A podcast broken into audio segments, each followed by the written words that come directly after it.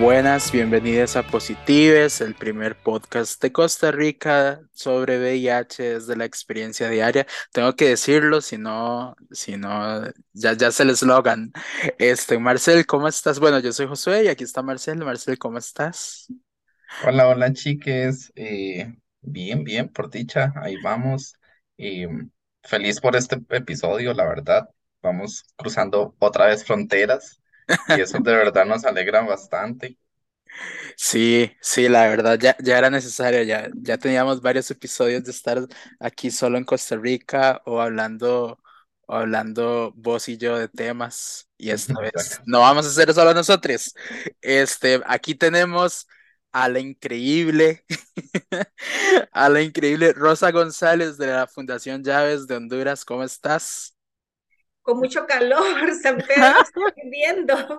Bueno, muy contenta de estar pues eh, conversando con, con Positives. Eh, gracias José y Marcel por haberme hecho esta invitación de eh, tener esta conversación sobre VIH. Sí, este, yo, yo quería hace ratillo porque había visto, este, creo que fue para noviembre, este, que compartieron en su perfil de Instagram un, un cartel de una protesta que hicieron, este, y definitivamente es un tema el que vamos a tratar, pues un tema complejo, este, bueno, en realidad complejo, yo creo yo que a nivel, a nivel del sistema de salud, porque a nivel de derecho es muy fácil de decidir lo que se debe hacer, ¿verdad? Que es respetar la autonomía de las mujeres. Pero bueno, vamos a adentrarnos. Rosa, contanos cómo llegas al tema de VIH y qué hace la Fundación Llaves allá en Honduras. Bueno, este Fundación Llaves ya tiene casi 24 años de estar sirviendo a la población, no solamente Honduras, sino que hemos tenido la oportunidad de trabajar a nivel regional en algunos países de Centro y Sudamérica. Eh, y nace en el 99 porque en esos años la situación de VIH eh, era de las épocas más oscuras de la región, sobre todo de Centroamérica, donde no había acceso a medicamentos antirretrovirales, el estigma y la discriminación eh, era terrible para las personas que en algún momento hemos recibido un diagnóstico de VIH. Y es así que decidimos que no nos podíamos quedar con los brazos cruzados esperando en esos años del 99 la muerte. Creo que solo Costa Rica eh, era el pionero en Centroamérica de eh, ofrecer medicamentos antirretrovirales Claro, a las personas eh, que estaban siendo diagnosticadas. De ahí el resto de los países de Centroamérica eh, era em, sinónimo de muerte, no había esperanza. Y es así que pues fundamos con un grupo de personas maravillosas que algunas todavía nos acompañan eh, en la fundación. Eh, creamos llaves para, eh, sobre todo en esos años, hacer abogacía e incidencia política para el acceso a los medicamentos antirretrovirales. ¿por qué el nombre? Es, es mi gran pregunta. ¿Por qué Llaves?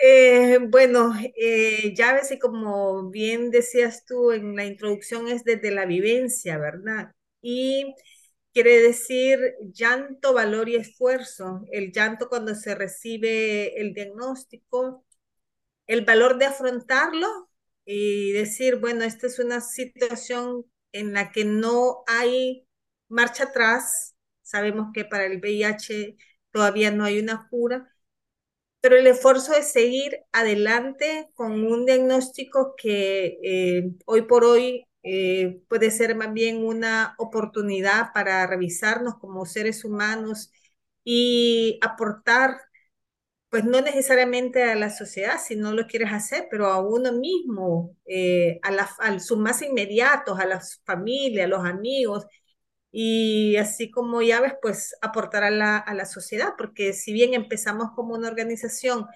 eh, exclusivamente para velar por los derechos de las personas con VIH, hoy por hoy pues damos servicios eh, a otras poblaciones. Genial. El, es, el nombre está, sea, está lindo, está muy, muy lindo, porque definitivamente un diagnóstico de VIH marca un momento, como vos decís, este, una oportunidad para generar para reinventarnos y para, para cambiar de dirección la vida, ¿verdad? Claro, si las condiciones lo permiten, ¿verdad? Es, esa es la situación. Yo a la, a la fundación, como lo dije ahora, este, la, la conocí en, en este post que salió de Instagram que hablaba sobre la esterilización forzada en mujeres con VIH. Un, tema que, bueno, ustedes nos mencionaron en la reunión que tuvimos antes, que es un tema complejo, este, y que es necesario empezar a, a visibilizar qué ocurre. Entonces, bien, empecemos, empecemos a hablar de este tema que nos, que nos llama ahorita. Sí, y yo realmente estoy sumamente agradecida por la oportunidad que nos dan de llevar este tema más allá de las fronteras de, de nuestro país, eh, Honduras, sino que se ha escuchado por otras regiones que probablemente tienen la misma, la misma problemática. Claro. Las mujeres con VIH han sido una población olvidada, eh, tanto para la prevención de VIH como para desarrollar eh, acciones encaminadas a la atención. Está, la atención y la prevención está centrada en las otras poblaciones clave y las mujeres con VIH son las grandes olvidadas de la, de la pandemia. Honduras tiene una particularidad este, porque eh, en la región de Latinoamérica es el país que tiene la mayor cantidad de mujeres con VIH. Hace unos dos o tres años atrás estábamos casi el uno por uno. 50% de hombres, 50% de mujeres que en historia de la epidemia en Honduras habían adquirido el VIH. En otros países, eh, en su mayoría son eh, hombres que tienen sexo con hombres o son eh, personas de em, LGTBI o de la diversidad sexual y las mujeres son una minoría, pero no tanto, ¿verdad? Estamos hablando de un 30, de un 35%, mientras que en Honduras un 50%. Eh, entonces, en, eh, como les comentaba en el inicio, nuestro trabajo era eh, el acceso a los medicamentos antirretrovirales, porque era una gran necesidad. Una vez logrado eso, empezamos a ver otras situaciones que era urgente identificar y generar evidencia. Es así que en el 2015 empezamos a consultarle a las mujeres, a indagar sobre sus situaciones de vida, incluidos los derechos sexuales y reproductivos. Y en 2015 eh, empezamos a ver los primeros casos, los primeros reportes donde las mujeres decían que sus derechos sexuales habían sido violentados. Por ejemplo, en la negación de anticonceptivos, eh, cuando manifestaban el deseo de ser mamá, eh, recibían este, discriminación. Muchos de los protocolos de atención y los planes estratégicos de VIH incluían desaconsejar a la mujer con VIH a que se embarazara. Y entonces esto provocaba mucha violencia hacia los derechos sexuales y reproductivos. A partir del 2015 hemos generado mucha más evidencia eh, y, iban desde estos casos de, eh, de desaconsejar a las mujeres que ejercieran su, su derecho a, a, ser madres eh, hasta el extremo de que encontramos algunos casos de mujeres que habían sido esterilizadas sin su consentimiento. Rosa, y una consulta, ¿esto viene desde el Estado propiamente y desde el, me, me parece que tiene el Ministerio de Salud, desde el, desde el sector salud también, eh, son políticas propiamente del gobierno. Sí, este, todos los casos que nosotros hemos encontrado, que ya este, son cerca de 20 y otras organizaciones que también están haciendo este trabajo, todas son, se han reportado en, la, en los hospitales públicos y sobre todo en la zona norte de Honduras, eh, que es todo el litoral atlántico y es donde mayormente se concentra eh, la, la, epidemia de, de, VIH.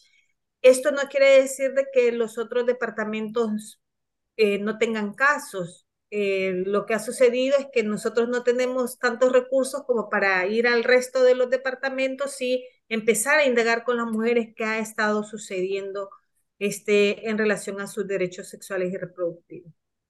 Wow, qué, qué tema, porque se me viene a la mente, digamos, este, en estas prácticas, este, durante periodos de esclavitud, este, de mujeres afro, en, en temas de salud, ¿verdad? Que las, que experimentaban con los cuerpos de ellas, que las esterilizaban incluso, o sea, es como de repente uno piensa que eso, ah, eso, esa situación ya no ocurre, ¿verdad? Pero es una situación que se continúa repitiendo y que continúa legitimándose, ¿verdad? Este, ¿cuántas veces a mujeres con VIH, incluso cuando uno habla con, con, mujeres con, con VIH, bueno, a nosotros nos toca hablar con mujeres con VIH como organizaciones, este, di, le, se encuentra con, con malos tratos, ¿no? Con situaciones donde, donde se habla como vos decías, se les desaconseja, ¿verdad? Tener hijos. O se hace todo lo posible para que no queden embarazadas, para que ellas no tomen la decisión de quedar embarazadas. O incluso el tema de la lactancia, ¿verdad? Ya Sí, ya, ya no es una decisión, de repente, la mujer con VIH ya no es su decisión de ser madre y cómo vivir su maternidad, ya no es una decisión de, de ella, de repente se convierte en una decisión de, de este conjunto de especialistas, ni siquiera es una decisión de, de una comunidad, ¿verdad? Es un, es un grupo de especialistas que prácticamente violentan la, la, la autonomía de las mujeres.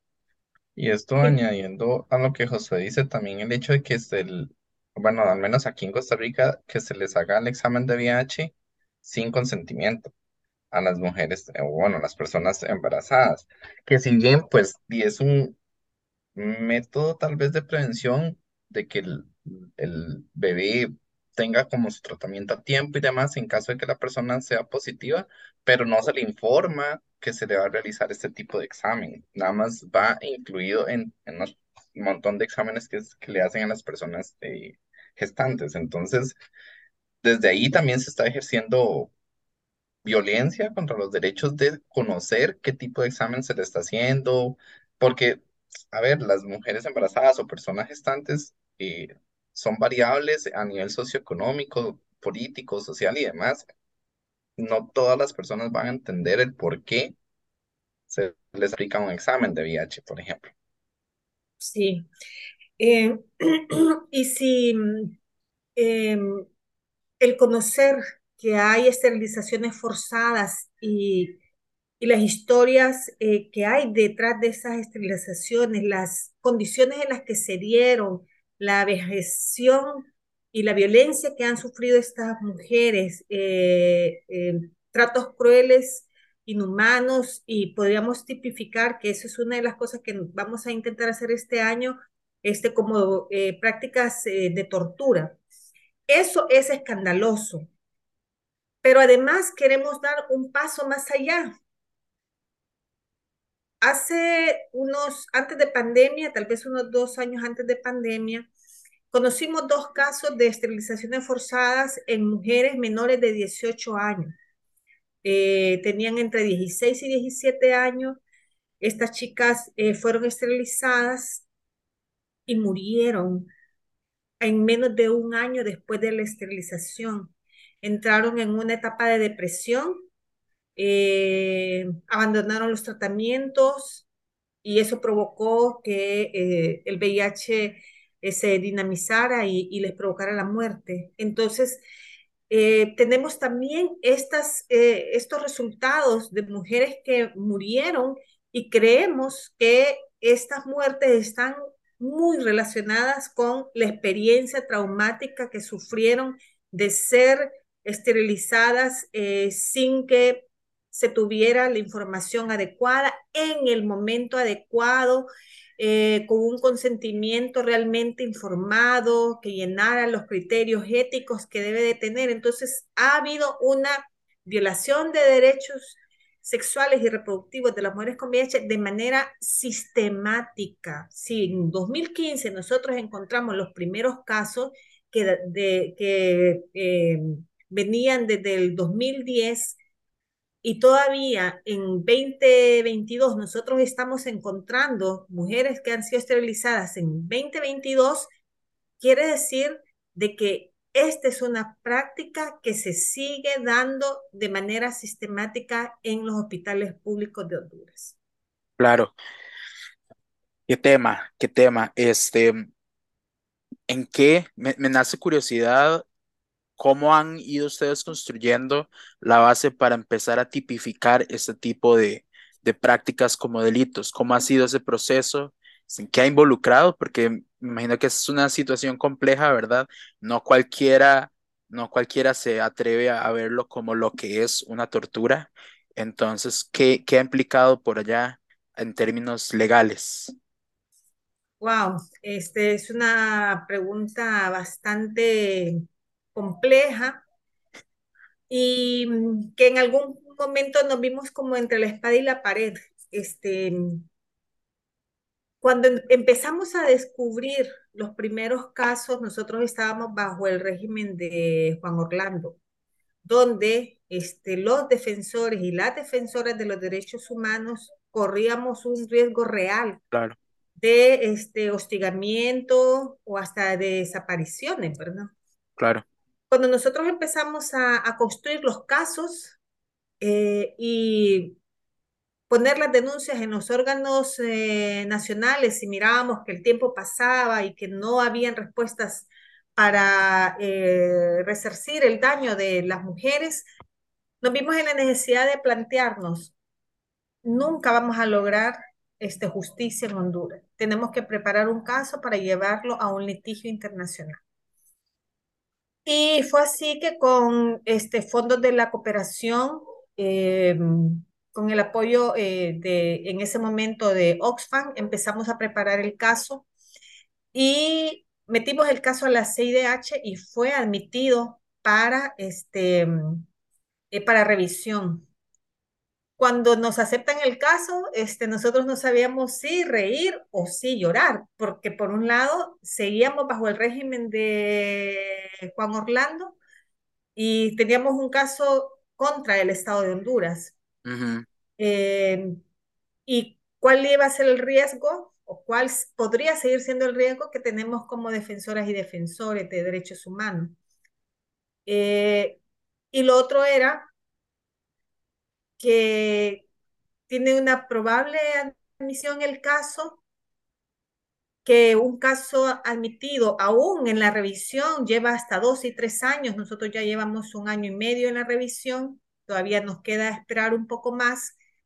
Eh, teníamos que sostener el caso eh, para la revisión, porque hay que estar haciendo escritos contestando al Estado, que ya es, un, es una dinámica que ya inició, y que si el caso es admitido, vamos a tener que tener una, un plan de largo plazo, 8, 10 años, hasta este, eh, tener una sentencia de la, de la comisión. Entonces, como, ¿y con qué recursos lo vamos a hacer? El proyecto justo había terminado y estábamos como, sálvese quien pueda, y ahora las, la CIDH lo admitió para, para revisión. Entonces empezamos a buscar algunas socias que, em, que habíamos encontrado en el 2015 que quisieran estar interesadas en apoyar el caso y sí lo encontramos, entonces ahora tenemos el apoyo de, de IPPF eh, que nos está eh, ayudando para que sostengamos este, no solamente el caso de litigio estratégico, sino que también fortalezcamos este, toda la base comunitaria de las mujeres eh, con VIH que han sido afectadas por, por la violación de, sus derechos sexuales y reproductivos y las que no, para que este, sean la voz de, de, las mujeres jóvenes que, que, viven con VIH, que están siendo diagnosticadas, para que le pasen la voz y digan, ojo, estas son las, las eh, banderas rojas que puedes encontrarte en los servicios de salud si decides ser mamá. Claro, ¿cómo? Ahora me nacen otras dos preguntas. La primera es, ¿cómo ha sido ese trabajo este, con comunidad, con las mujeres este, jóvenes, mujeres adultas, están con VIH que desean ser madres en, en centros de salud? ¿Cómo ha sido el alertarlas, el llevar este mensaje. Este, la segunda, en realidad son tres. ¿Cómo ha sido llevar este mensaje a la sociedad en general hondureña y trasladarlo fuera de fronteras, verdad? Este, como transmitir ese sentido de alerta, porque es, sin duda, es, es algo para estar alertas. Y la tercera, bueno, la tercera mejor se la hago después. Sí, porque lo puedo olvidar. Mira, ha sido un trabajo maravilloso, pero también ha sido un trabajo doloroso. Eh, el trabajo con las mujeres con VIH ha sido un trabajo muy lleno de amor. Hemos intentado dar un acompañamiento este, desde lo humano, obviamente porque somos pares y eso nos facilita entender los procesos de que las mujeres eh, están pasando y sobre todo las mujeres jóvenes. Nosotros ya pasamos por esa etapa de juventud, ya pasamos por la etapa de recibir un diagnóstico y estamos haciendo un acompañamiento bien, em, bien sororo. Eh, pero también ha sido doloroso siempre con el trabajo con la comunidad porque que a medida nosotros hemos ido eh, haciendo más grande esta bola de nieve, hemos encontrado mujeres de todas las edades que han dicho, a mí me pasó. A mí me pasó de que me esterilizaron de manera forzada, me pusieron contra la pared, o, y hay cualquier cantidad de historias que nosotros estamos recogiendo de las mujeres al trabajar en la comunidad. Eh, pero lo lindo ha sido de que ellas están empoderando, están informando y están participando en toda la estrategia de eh, incidencia política y de comunicación para eh, hablar sobre las violaciones de derechos sexuales y reproductivos. El trabajo con la comunidad, como, con la comunidad en general y con la comunidad este, médica ha sido bastante doloroso. Hemos, em, hay un documento eh, estupendo que nos proveyó la IPPF eh, que em, nos da orientaciones para trabajar con la comunidad de médicos eh, desde la evidencia científica y hay una resistencia total de los médicos. Yo creo que el año pasado nosotros trabajamos como con 200 médicos y existe la resistencia sobre el embarazo, sobre el parto de manera natural y ni digamos de algo que tú ya mencionaste y que me encantó mucho, que es lo de la lactancia materna. Es como que se ponen así en el techo con las uñas y, dicen, se quieren embarazar y quieren parir este, natural y además le quieren dar pecho al bebé. O sea, y la evidencia científica dice que indetectable es igual a intransmisible. ¿Por qué no nos agarramos de esa evidencia científica para hacer valer los derechos de las mujeres con VIH que quieren maternar? Y con la comunidad general, este, es muy fuerte. Eh, nosotros, como tuviste, eh, somos uh, muy, em, muy eh, comunicólogos, usamos mucho las redes sociales, pero ahí nos mandan al carajo. Eh, nos dicen adopten perros, no sean sinvergüenzas, para que van a traer otro niño al mundo a morir, ustedes ya se van a morir, ta, ta, ta, ta. Entonces, este es un trabajito de, de hormiga que hay que hacer. La semana pasada en Honduras era el Día Nacional del VIH y hicimos una pega de stickers donde decía, las mujeres con VIH tenemos derecho a ser madres. Sí. Ay, no sé si ah. Y entonces, este, y pegamos como 300 stickers a los carros y, les hablábamos primero, mire, esta es una campaña, entonces, bueno, 300 carros andan el sticker que dice que las mujeres con VIH tenemos derecho a ser madre. Entonces es como muy bueno, pero a veces muy doloroso. Claro. Sí, ustedes. dale, Marcel. No, que el, eh, el trabajo con la comunidad siempre va a ser difícil porque todavía hay una resistencia por parte de las personas de entender el tema de VIH, de entender que el VIH es más allá de una condición de salud, que va más allá de estarse tomando un medicamento diario.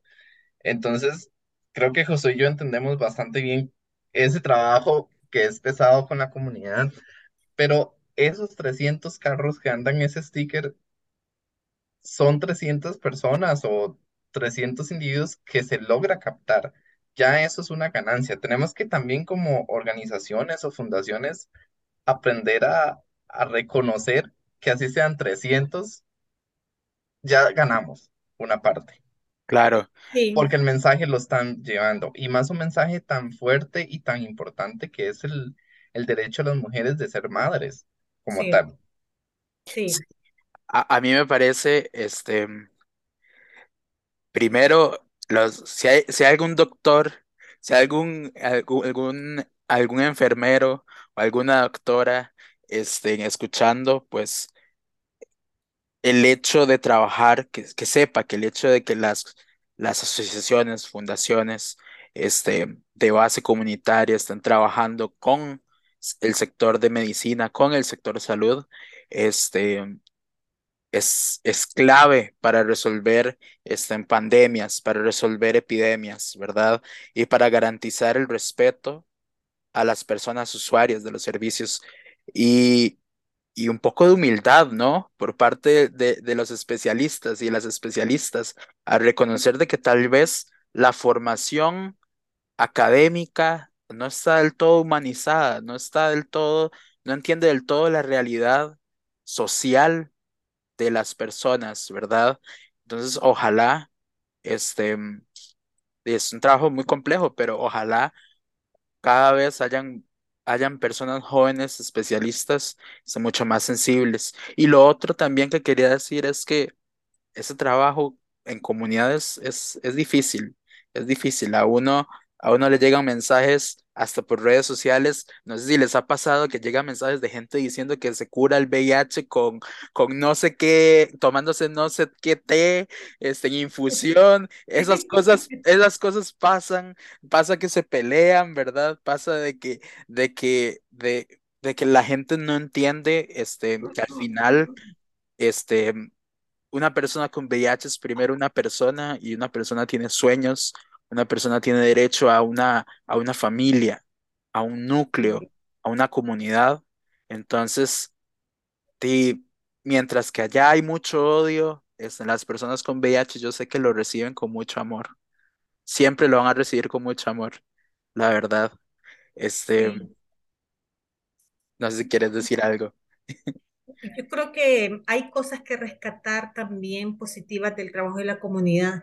Nosotros, este, en Llaves tenemos eh, un grupo de, de voluntarias y voluntarios em, jóvenes profesionales, que son los que van a la calle y pegan los stickers, y son los que van a la calle y sacan las pancartas, eh, porque también protegemos nuestro grupo de mujeres con VIH, porque el, eh, no es fácil revelar el diagnóstico, Claro, y entonces los voluntarios dicen, no, nosotros somos los que vamos a la calle, nosotros somos los que vamos a la calle.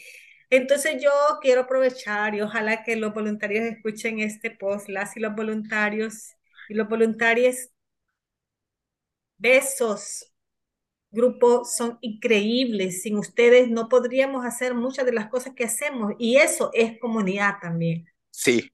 Sí, definitivamente las personas aliadas, las personas que le dedican un ratito, porque el tiempo es limitado siempre, y, y las personas que le dedican un ratito a hacer algo, a sacar un mensaje, a hablar con esa persona en la calle para que pegue el sticker, es definitivamente este, útil. Mi otra pregunta.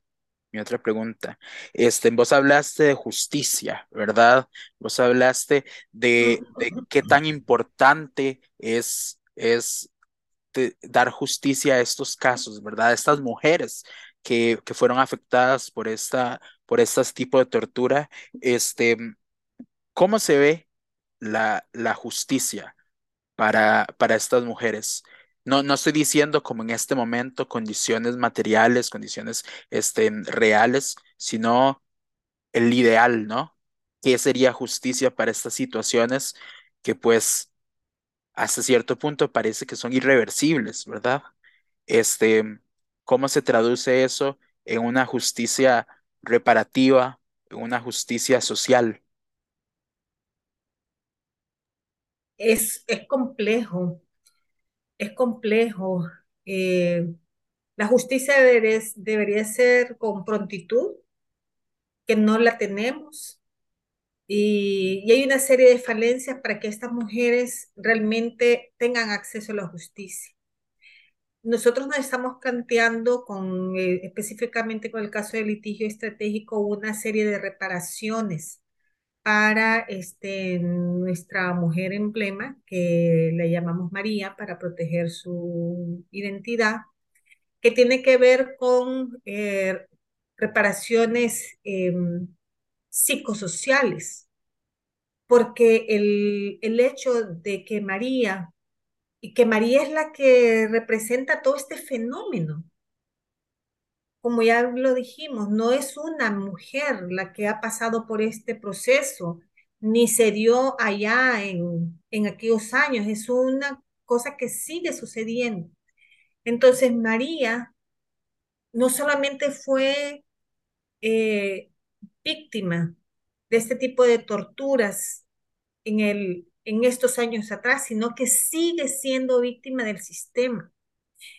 Y como sigue siendo víctima del sistema, María presenta una serie de condiciones psicosociales que es urgente que el Estado repare. Entonces nosotros creemos que este tipo de justicia es el que las mujeres que fueron afectadas en sus derechos sexuales y reproductivos deben de ser reparadas. Y esto no solo se traduce en, en una cantidad de dinero, sino que se traduce en otras formas de, ayud de ayudar a paliar este daño que se le hizo a la vida de la mujer, a la vida de forma integral. Pero además, otra de las formas que nosotros estamos ambicionando lograr del acceso a la justicia es, son los cambios en las normas y en los protocolos actuales que siguen lesionando los derechos de la mujer. Claro, complejo, complejo, porque me imagino que también cada caso, cada, bueno, este es un caso grande, ¿verdad? Pero cada situación, cada mujer concibe su, sus reparaciones distintas, ¿no? Este, al menos así lo veo yo, digamos, no es lo mismo para vos, este, las reparaciones en este caso que lo puede ser para otra mujer, ¿verdad? Este, entonces, uf, es un, es un reto, pero, pero definitivamente yo creo que hay que mantener, esto siempre, bueno, no siempre lo digo, pero de un tiempo para acá lo he estado diciendo, que siempre mantener la esperanza, ¿no? En que, en que va, va a llegar la justicia y de que las situaciones siempre pueden mejorar, ¿verdad? Que al final es lo que nos mueve. Em, vos hablabas también de trabajar, que han trabajado esto con otros países de Latinoamérica. ¿Cómo ha sido la situación de casos de, de esterilización forzada en mujeres con VIH en otros países de Latinoamérica que han encontrado este, con, el trabajo de, me imagino, otras fundaciones, otras organizaciones? En el 2015 nosotros generamos un informe mesoamericano, eh, que era Guatemala, eh, El Salvador, Honduras y México. Y en todos los países se reportaron eh, casos de esterilizaciones forzadas. Tal vez en Honduras como que le dimos seguimiento a todo esto y hemos como seguido escarbando, escarbando, escarbando, pero a raíz de este caso de María eh, y con el apoyo este, de la Federación Internacional de Planificación Familiar, que es IPPF, y con eh, la coordinación con la Comunidad Internacional de Mujeres con VIH, estamos ya discutiendo esto en, eh, a nivel de región. Y parece que ya nos está dando resultados, porque el lunes próximo se reúne el, el Secretariado General de la Comisca, que es la Comisión de Ministros de Centroamérica, y estamos invitadas a hablar sobre eh, los temas de derechos sexuales y reproductivos de mujeres con VIH. Entonces ya estamos haciendo eco en la región. Claro, Bueno, claro, y es, sí, me, y me parece que es importante también que se generen esos espacios y que se les dé plataforma al trabajo eh, que hacen ustedes, porque en realidad está impactando, eh, como decías vos, la integridad de la vida de la mujer propiamente, los derechos de decidirse ser, madre o no, y también visibiliza la problemática en otros países también, porque quizás ustedes lo mapearon a tiempo y ya tienen un recorrido, pero tal vez otros países eh, todavía ni incluso ni siquiera saben si, se, si está sucediendo eso o no. Yo pienso en Costa Rica, este, que siempre se pinta como un país de paz, como un país respetuoso de derechos humanos. A ver, Rosa se está riendo. porque, porque saben que no es, cosa, me encanta Costa Rica, la disfruto siempre que voy. Pero, pero seamos sinceros, en cuanto al respeto a derechos humanos, Costa Rica es hipócrita.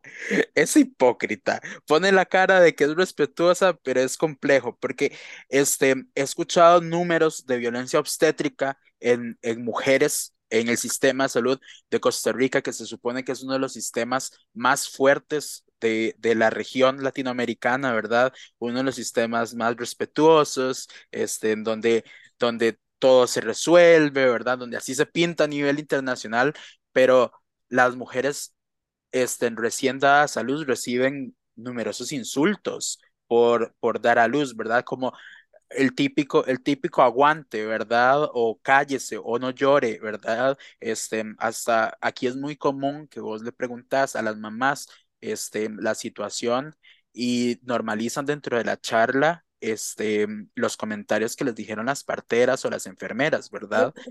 Y si ese tipo de situaciones siguen ocurriendo, y no, por ejemplo, aquí no hay datos sobre, sobre esterilización forzada, pero si esas situaciones de violencia obstétrica siguen ocurriendo de verdad, este, es muy probable que hayan casos. Es Así, muy probable. así lo pongo, porque si no te respetan siendo madre, no te van a respetar tampoco este, este, tu deseo de ser mujer como, de ser mujer, de ser madre como mujer viviendo con VIH. Y, y también lo pienso como Di, el, el problema no es que no es tanto que vivas con VIH ni no, sino es que sos mujer, ¿verdad? En el sistema patriarcal y en un sistema de salud, en sistemas de salud que no te respetan porque sos mujer, ¿verdad? Y volvemos al, al mismo de que a la mujer siempre se le culpabiliza por todo prácticamente, porque me imagino que dentro de esa violencia o esa, eh, esa negación por parte del, del sector de salud de darle la atención más humana a las mujeres embarazadas, de prohibirles el, el quedar embarazadas, eh, va el discurso de fue su culpa el haber adquirido VIH, fue su culpa el, el tener esa condición, es su culpa lo que le pueda pasar a- a- al bebé a la hora de nacer. Entonces también va mucho la culpabilidad que lamentablemente, como Josué lo mencionó, por el sistema patriarcal, machista y demás en los que vivimos, eh, y más que incluso los países eh, de Centroamérica y demás, eh, va mucho en la en culpabilizar a la mujer por todo. Sí, sí. Y si le sucede a, mujeres que no tienen un diagnóstico de, de VIH, seguramente los casos de violencia obstétrica eh, pueden ser más agudos en una mujer que sí conocen el diagnóstico de VIH. Es una problemática que necesitamos eh, seguir levantando la voz en la región y buscar la forma de generar datos. Eh, eh, creo que es, creo que los, el problema El problema principal quizá de una región tan afectada por, por conflictos políticos como ha sido Centroamérica es la dificultad para generar datos, ¿verdad? Este, Costa Rica, vuelvo a lo mismo, se vende como que es la, la, la Suiza centroamericana, pero a nivel de datos también está muy pobre, ¿verdad? Y eso se debe, eso responde a políticas neoliberales, a un gobierno como el que está actualmente en el poder, que no responde a datos, que más bien desinforma. Este, y bueno, es- yo creo que es como una, un, un síntoma en la, en la región, la, la falta de datos, ¿verdad? El otro día veía un- en redes sociales información sobre VIH en Nicaragua, este, que salió hace poco, este, y también la, era la falta de datos, ¿verdad? Este, muy pocos datos, este, a pesar de que los datos parecen indicar un repunte en casos este, de diagnósticos positivos, este, es necesario, ¿verdad? Y sin esos datos no se puede generar política, no se puede generar, no se puede generar nada. Es, es como, es como si los gobernantes, voy, a sospechar de los gobernantes, pero es como si los gobernantes quisieran este, prácticamente sabotear sus mismas sociedades que dirigen, ¿verdad? Como entre más en la ignorancia estén, menos protegemos y más podemos desmantelar y explotar a la gente y oprimirla, ¿verdad? Es, Esa estrategia. Ese es exacto. Al final es lo que les sirve a ellos y a sus grandes amigotes. Sí. Sí. Pero bueno, este me nace otra pregunta. ¿Cómo eso ya es más práctico y tal vez para alguna mujer que nos escucha, porque si no se escuchan mujeres con VIH en Costa Rica, este, para alguna mujer sea información clave, este, cómo identificar dentro del sistema de salud este tipo de violencia? ¿Qué, ¿Qué, herramientas más rápidas se te ocurren en este momento para identificar dentro del sistema de salud este, violencia, ya sea obstétrica, ya sea violencia este, xerofóbica, este, todas estas prácticas que deberían estar erradicadas en el sistema de salud? Sí, bueno, hay algunos indicadores que, creo que como mujeres y como población afectada por el VIH debemos de tener. Em, el rechazo hacia algunas ideas que se tienen sobre cómo planificamos nuestro futuro. Y dentro de esa planificación está, quiero tener una familia y quiero tener hijos. Y si em, cuando nosotros expresamos ese deseo a algún prestador de servicio de salud y sentimos que hay un rechazo, ahí hay que eh, ir poniendo la atención. Cuando, em, y sucede en algunos países, claro. nos, dicen, em, nos, nos obligan a utilizar algunos métodos de, de anticoncepción cuando no es el deseo de la mujer, también es una alerta. Y no sé si tiene que ver, pero en muchos de nuestros países de Centroamérica y tal vez de Latinoamérica hay una doble moral. Tenemos toda este, esta penalización del aborto, que en Honduras este, es un tema eh, muy fuerte. Aquí ninguna mujer eh, puede abortar por ninguna causa. Y además es un delito. Es un delito penal. Pero hay un grupo de mujeres que a estas sí podemos hacer de que este, no llegue a fin su embarazo o ni siquiera tenga la oportunidad de embarazarse o si se embarazó la vamos a esterilizar y le vamos a poner una serie de obstáculos y estas mujeres, por lo menos las que nosotros hemos identificado que son mujeres con VIH, y en otras conversaciones, no quiero meterme en camisa de once porque sé que ya estamos con el tiempo justo, este, también se practica en mujeres con algunas discapacidades. Claro. Entonces, creo que el tema de el derecho a decidir de la mujer en toda la región de Latinoamérica es una constante. Yo creo que también donde como vos decís, donde vos expreses, expreses el deseo de algo y donde no te sientas cómodo diciéndolo, porque a veces uno choca con, con los infectólogos, ¿verdad? Como uno no siente que le pueda contar de todo. Eso debe ser un símbolo de alerta, ¿no? Claro. Porque, porque el especialista que me trata, el especialista con el que yo recibo atención, debería, debería, debería tener con esa persona la libertad de decir las cosas. Claro. Pero, pero se las trae. Rosa, muchísimas gracias. Qué conversación. Qué conversación más rica, la verdad. Este, y cerramos, Marcel. No sé si tienes algo más que decir.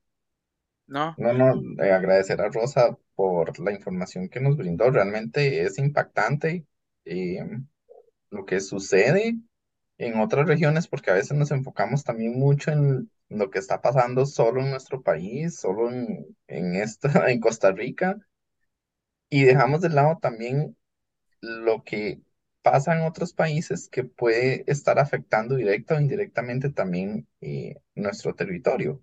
Al fin y al cabo, eh, todas las fundaciones, todas las organizaciones a nivel latinoamericano que trabajamos el tema de VIH, tenemos los mismos objetivos que es generar un, una, eh, un mejor espacio, una mejor política, un, mejorar a nivel social la vivencia del VIH llevar el mensaje de que el VIH no detiene a hacer muchas cosas, entre esos poder tener un bebé.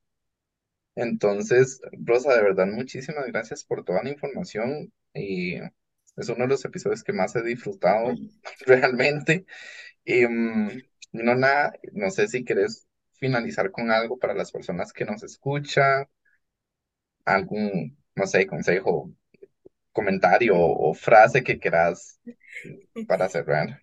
Este, no, yo agradecer a, a ti, este, Marcel, José, por, por el espacio, que no crean que es tan fácil encontrar este tipo de plataformas y poder poner estos temas que no son tan agradables para muchísima gente. Así que yo agradecida enormemente por, por el tiempo que nos han regalado. Un beso para ustedes, un beso para el auditorio y seguimos en contacto. Listo, entonces. Muchísimas gracias, Rosa. Yo cierro. Este, muchísimas gracias por escucharnos. Eh, nos escuchamos en dos semanas con otro tema sobre VIH, obviamente, o alguna ITS o derechos sexuales reproductivos desde la experiencia diaria. Esa es la idea. Este, y no, muy feliz de cerrar este episodio. Ya, ya vamos para el episodio 100. Este, son solo 150 más que ver, dijeron en Pokémon. Este, muchísimas gracias por escucharnos y hasta dentro de dos semanas.